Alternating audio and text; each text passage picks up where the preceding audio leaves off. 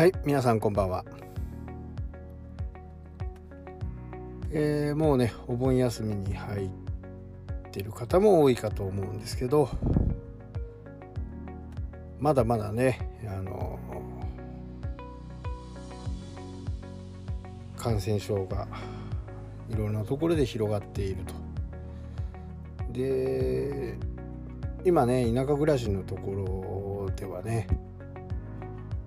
まああまりこう広がっているわけじゃなくてただね隣町でね、えー、昨日感染者が出たというふうな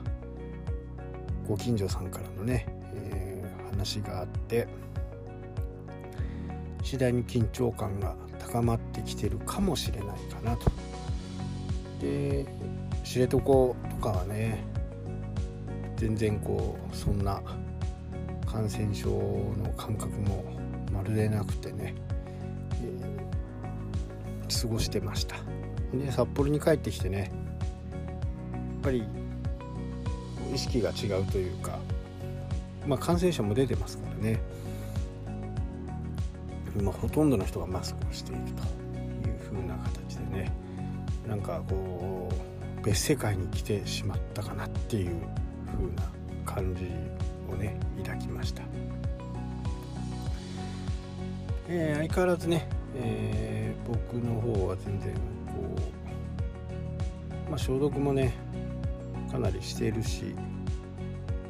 車にも入ってますしね、えー、至る所でね消毒液はありますんでそういうものさえしとけばね一応まあよっぽどねあの密封され密閉された状況にならないように気をつけたらいいのかなとは思いますけどね、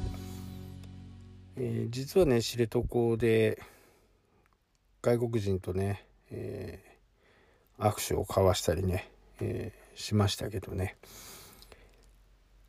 まあずっと日本に住んでいる外国人の方でねまあ普通にフランクにね話をしていましたけどまあやっぱりこう外国人だからというふうな形でね、えー、まああんまり近づかない方がいいことはいいとは思うんですけどね、うん、日本に住んでいたからね、えー大丈夫かなっていう形と、まあ、今成田と関空ぐらいですか？あの外国人が入ってくるところはね。そこでももうあの PCR 検査はしてますからね。そこで陰性も結構出てますから、まあ、それをクリアした人がね入ってきている。ただ入ってきてもうすでに感染されてその時に症状がなくて、えー、PCR をクリアしてっていう風なね。ただ14日間はね、え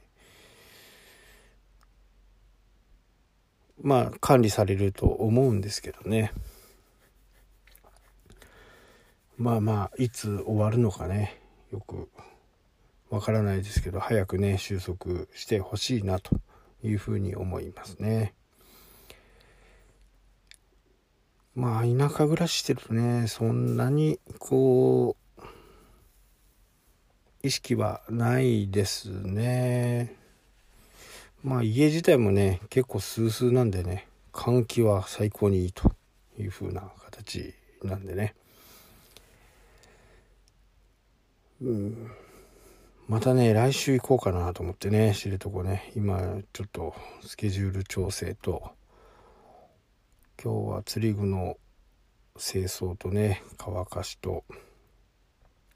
いろいろやってましたね。今日ね、えー、皆さんにお伝えしたいのは、まあ昨日も言ったようにね、まず何かをね、えー、決めてやってみるっていうのは、非常に大切で僕自身もね、えー、リフォームっていうのはねまあセルフリフォームみたいなことっていうのはあやったことがなかったですけどね YouTube を見たりねいろんなものを、え、参考にね、